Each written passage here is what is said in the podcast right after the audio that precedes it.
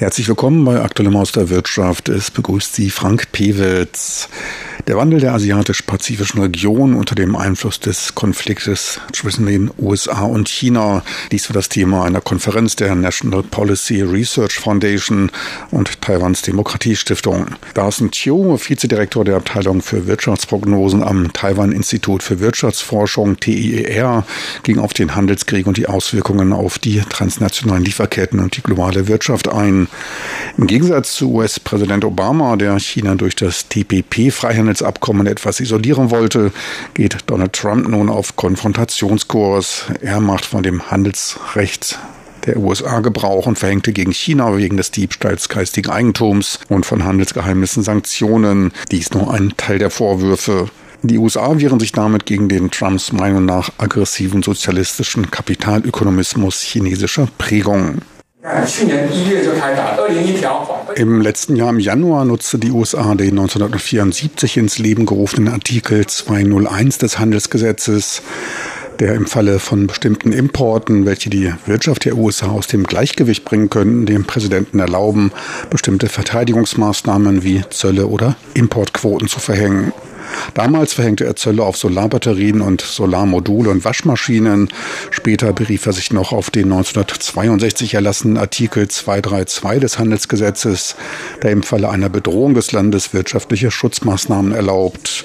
Er verhängte im März Zölle auf Strahlimporte. Später kündigte er noch nach Mitteilung des US-Verteidigungsministeriums mögliche Zölle von 25 Prozent auf Autoimporte an und übte damit Druck auf die EU aus, die sich Zugeständnisse abbringen ließen. Japan unterzeichnete im September ein Warenhandelsabkommen mit den USA. China reagierte darauf natürlich mit Gegenmaßnahmen. Für Europa würden Strafzölle auf Autos tiefe Furchen in die Wirtschaftslandschaft graben. Europa ist mit einem Absatzvolumen von 47 Milliarden US-Dollar größter Autoexporteur in den USA. Knapp die Hälfte davon entfällt auf Deutschland. Nur knapp hinter Gesamteuropa liegen Japan und Kanada mit Autoexporten von jeweils circa 43 Milliarden US-Dollar. Mexiko kommt auf gut 30 Milliarden US-Dollar und Südkorea auf knapp 16 Milliarden US-Dollar. Zusammen Zusammen kommen diese Länder und Regionen auf ein Handelsvolumen von über 200 Milliarden US-Dollar nur für Autoexporte in die USA. Eines ist allerdings nicht zu übersehen, ob es Trump nun gefällt oder nicht. Es scheint eine große Nachfrage nach ausländischen Autos zu bestehen. Da könnte man mal drüber nachdenken. Das Handelsgesetz 301, ebenfalls 1974 erlassen, wird gegen China eingesetzt und ist inhaltlich nicht so klar umrissen. Es kann gegen Handelswettbewerbe eingesetzt werden, die ungerechte Handelspraktiken anwenden und erlaubt den US-Präsidenten zu Zollanhebungen auf Importwaren. Möglich ist auch Kompensation zu fordern bzw. den Abschluss eines bilateralen Handelsabkommens mit den USA einzufordern. Momentan befindet man sich in der sogenannten Phase 1 des Abkommens. Nach 20-jährigen Untersuchungen der US-Wirtschaft entdeckte ich dabei eine Besonderheit. Immer wenn das Handelsdefizit besonders groß war, gab es ein starkes Wachstum des Bruttosozialprodukts. Immer dann, wenn die Geldmenge groß ist, wächst die Wirtschaft gut. Das liegt daran, dass mit den zusätzlichen Geldern die Importe finanziert werden. Wenn die Wirtschaft gut läuft, wird mehr aus dem Ausland importiert. Dies ist allerdings kein gesundes Wirtschaftsmodell. Deshalb will Trump dies ändern und die USA weg vom Modell des Absatzmarktes der Welt hin zu dem früheren Geist als Produktionsstätte der Welt führen. China wiederum hatte seit 2009 zur Beibehaltung eines Wirtschaftswachstums von 9,4 Prozent Investitionen von 10 Billionen Renminbi vorgenommen und damit die Exporte von 5,2 auf 24 Prozent angehoben, mit dem Ergebnis, dass es dabei zum Aufbau von Überkapazitäten kam. China muss sich deshalb strukturell anpassen und muss sich daher nicht mehr als Werkbank der Welt, sondern sich zum Markt der Welt transformieren. Der eine will also weg vom Markt der Welt hin zur Werkbank der Welt, der andere schlägt den umgekehrten umgekehrten Weg ein.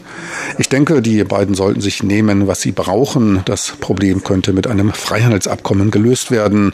Doch beide befinden sich auf Kollisionskurs. Das liegt einmal an Chinas Staatsfirmen, die man nicht vor diese Herausforderung stellen will.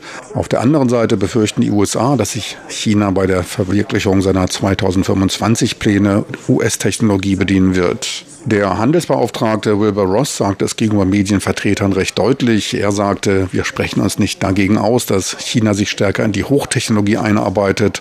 Doch wir sind gegen die Anwendung unangemessener Methoden wie dem Diebstahl von Handelsgeheimnissen, erzwungenem Technologietransfer und solchen Dingen, um seine Hochtechnologie zu entwickeln. Der schon erwachte gelbe Drache China ist geduldig und plant langfristig. Schon 2015 legte China mehrere Zehn-Jahrespläne bis für das Jahr 2050 auf. In der ersten Phase will man seine Industrie modernisieren und innerhalb von zehn Jahren das chinesische Modell einer Industrie 4.0 umsetzen. Dafür stellt man gut eine Billion Euro bereit, um im Produktionsbereich zu einem starken Land zu werden. Bis 2035 dann will man zum Niveau der starken Länder der Welt aufschließen, um dann bis 2049 mit zur Weltspitze in der Produktion zu zählen. Ehrgeizige Pläne hat man beschlossen, in dem kein wichtiger Bereich fehlt. Es soll die nächste Generation der Informationsindustrie entwickelt werden, ferner intelligente Werkzeugmaschinen und Robotics. Zum Luftfahrtausrüster will man sich aufschwingen ebenso zum Anbieter von Offshore-Ingenieurausrüstung. Hightech-Schiffe und fortschrittliche Eisenbahnausrüstung sollen entwickelt werden. Ferner geht es um Energieeffizienz und der Entwicklung von Elektrofahrzeugen, aber auch um neue Materialien, um hochleistungsfähige Medizingeräte, Biopharmazie und um fortschrittliche Agrartechnik. Angesichts der Größe des Landes und des Marktes, der Chancen und Risiken birgt, kann man nur hoffen, dass es China gut geht. Andererseits muss es sich auch an die globalen Regeln des Wettbewerbs halten. Ansonsten ist die Weltwirtschaft in Gefahr. Offenere Märkte sind dabei auch eine Voraussetzung für das Wohlergehen der Weltwirtschaft. Doch wie wirken sich diese Strafzölle in China und den USA aus? US-Präsident Donald Trump vertrat ja des Öfteren die Meinung, dass die höheren Zölle ordentlich Einnahmen für die Staatskasse bedeuten. Doch ist dies nur eine eine Seite der Medaille.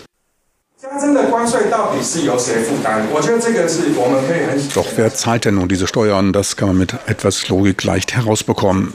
Sollte es sich um nicht substituierbare Importprodukte handeln, diese also lediglich in China hergestellt werden und diese von den US-Verbrauchern auch sehr geschätzt sind, dann wird dieser Zollaufschlag von den Verbrauchern in den USA getragen werden müssen. Darüber dürften diese dann recht ärgerlich werden. Allerdings wirken sich diese Zölle noch nicht auf die Verbraucherpreise aus. Das könnte auch daran liegen, dass Chinas Produkte nicht unbedingt zu den nicht ersetzbaren gehören. Für Chinas Exportfirmen bedeutet dies aber eine Schließung der Unternehmen oder die Entlassung von Arbeitskräften. Und genau darauf zielt US-Präsident Trump auch ab. Dies ist auch der Grund, warum die Regierung in Peking eifrig darauf hofft, dass Trump diese Zölle wieder aufhebt. Allerdings sollen laut einem Bericht der EU die chinesischen Exportunternehmen den größten Teil der Kosten tragen. Etwa drei Viertel, gut 20 Prozent des 25-prozentigen Zollaufschlages fallen auf sie, wirken also gewinnmindernd. Knapp fünf Prozent des 25-prozentigen Zollaufschlages trägt der US-amerikanische Verbraucher. Allerdings schlägt sich dies noch nicht auf den Verbraucherpreisindex nieder. Sollte es sich um Vorprodukte für US-Produzenten handeln, treibt dies die Kosten nach oben. Exportorientierte US-Firmen verlieren dadurch Marktanteile. Ein Teil der Strafzölle wurde allerdings durch den gefallenen Wechselkurs wettgemacht. Seit dem Ausbruch des Handelskrieges im April 2018 hat der chinesische Yuan etwa 10 Prozent seines Wertes gegenüber dem US-Dollar verloren. Importwaren werden damit für Chinas Verbraucherunternehmen teurer. Man importiert Inflation. Etlich an Rohstoffen und auch an Nahrungsmitteln wird von China im Ausland erworben. In der US-Handelsstatistik sind die Auswirkungen dieses Handelsstreites allerdings schon recht deutlich geworden.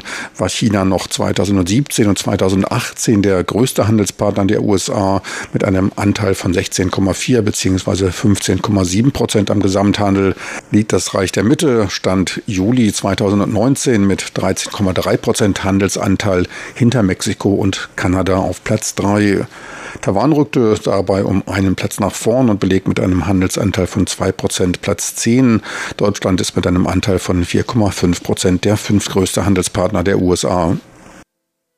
Meine lieben Zuhörer, so viel für heute aus Aktuellem aus der Wirtschaft mit Frank Pewitz. Besten Dank fürs Interesse. Tschüss und auf Wiedersehen bis zur nächsten Woche.